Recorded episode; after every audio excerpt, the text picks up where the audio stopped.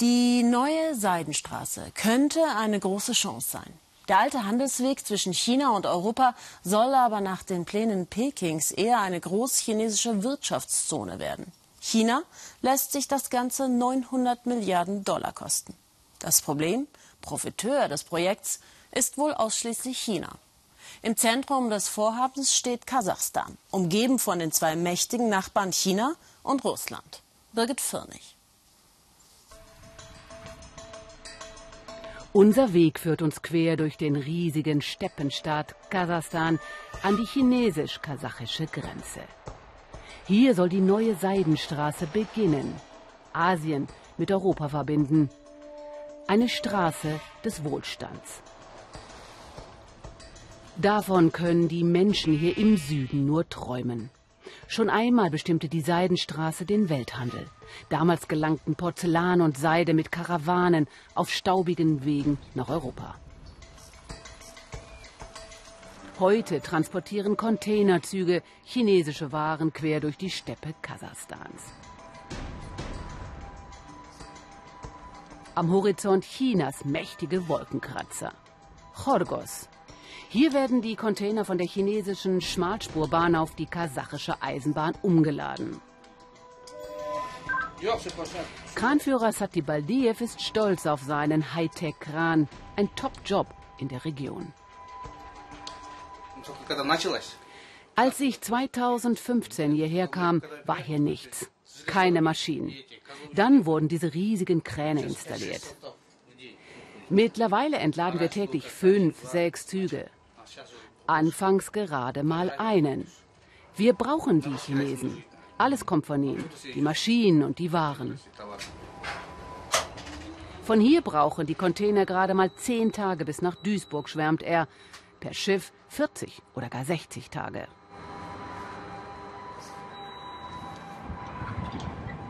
Die neue Seidenstraße soll durch 67 Länder führen. Kasachstan ist ein Schlüsselland.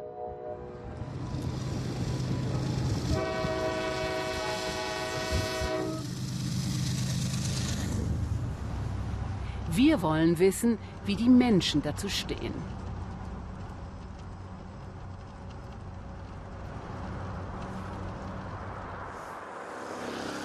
Jarkent, früher blühende Oase auf der Seitenstraße. Karawanen kehrten hier ein, heute ist von diesem Reichtum nichts mehr übrig.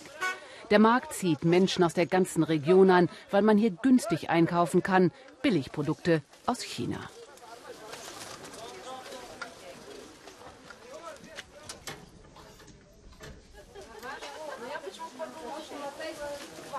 Nagima Bektorganova ist Schneiderin. Ihr Geschäft boomt, denn die Billigklamotten aus China halten nicht, meint sie. Gut fürs Geschäft, aber gegen die Ramschpreise kommt sie mit ihren Entwürfen nicht an. Ich möchte Designerin werden. Ich habe gerade genug zum Leben, aber ich würde gern mein Atelier vergrößern und eine Heizung einbauen. Aber dafür brauche ich Geld. Der Laden soll super aussehen. Früher hatten wir hier viele Fabriken, alle hatten Arbeit. Heute haben die Menschen kein Geld, große Familien, also kaufen sie die billigen chinesischen Waren.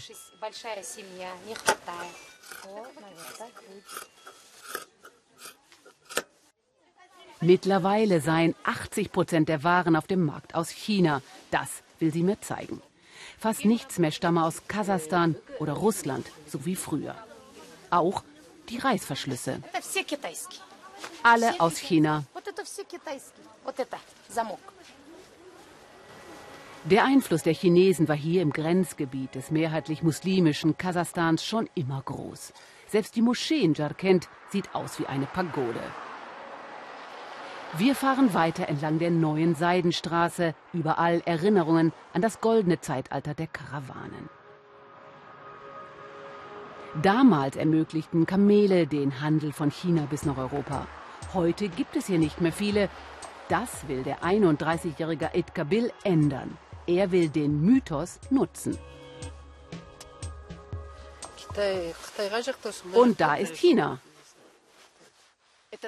Nicht weit, oder? 40 Kilometer. Kamelmilch kann fast alle Krankheiten heilen, meint er. Wenn wir die Möglichkeit bekommen, unsere Waren, unsere Kamelmilch und die Wolle nach Europa, Asien und China zu exportieren, dann ist die neue Seidenstraße eine Riesenchance. Sein Onkel ist skeptischer. Im Augenblick kommen chinesische Waren zwar zu uns, aber unsere nicht nach China. Der Handel müsste auf Augenhöhe sein. Wenn wir die Möglichkeit bekommen, unser Geschäft zu expandieren, dann wird es gut. Das wird aber erst die Zukunft zeigen. Früher haben sie wie viele Kasachen in China gearbeitet. Doch als Moslems haben sie sich dort nicht wohlgefühlt. Ein Teil der Familie ist immer noch dort.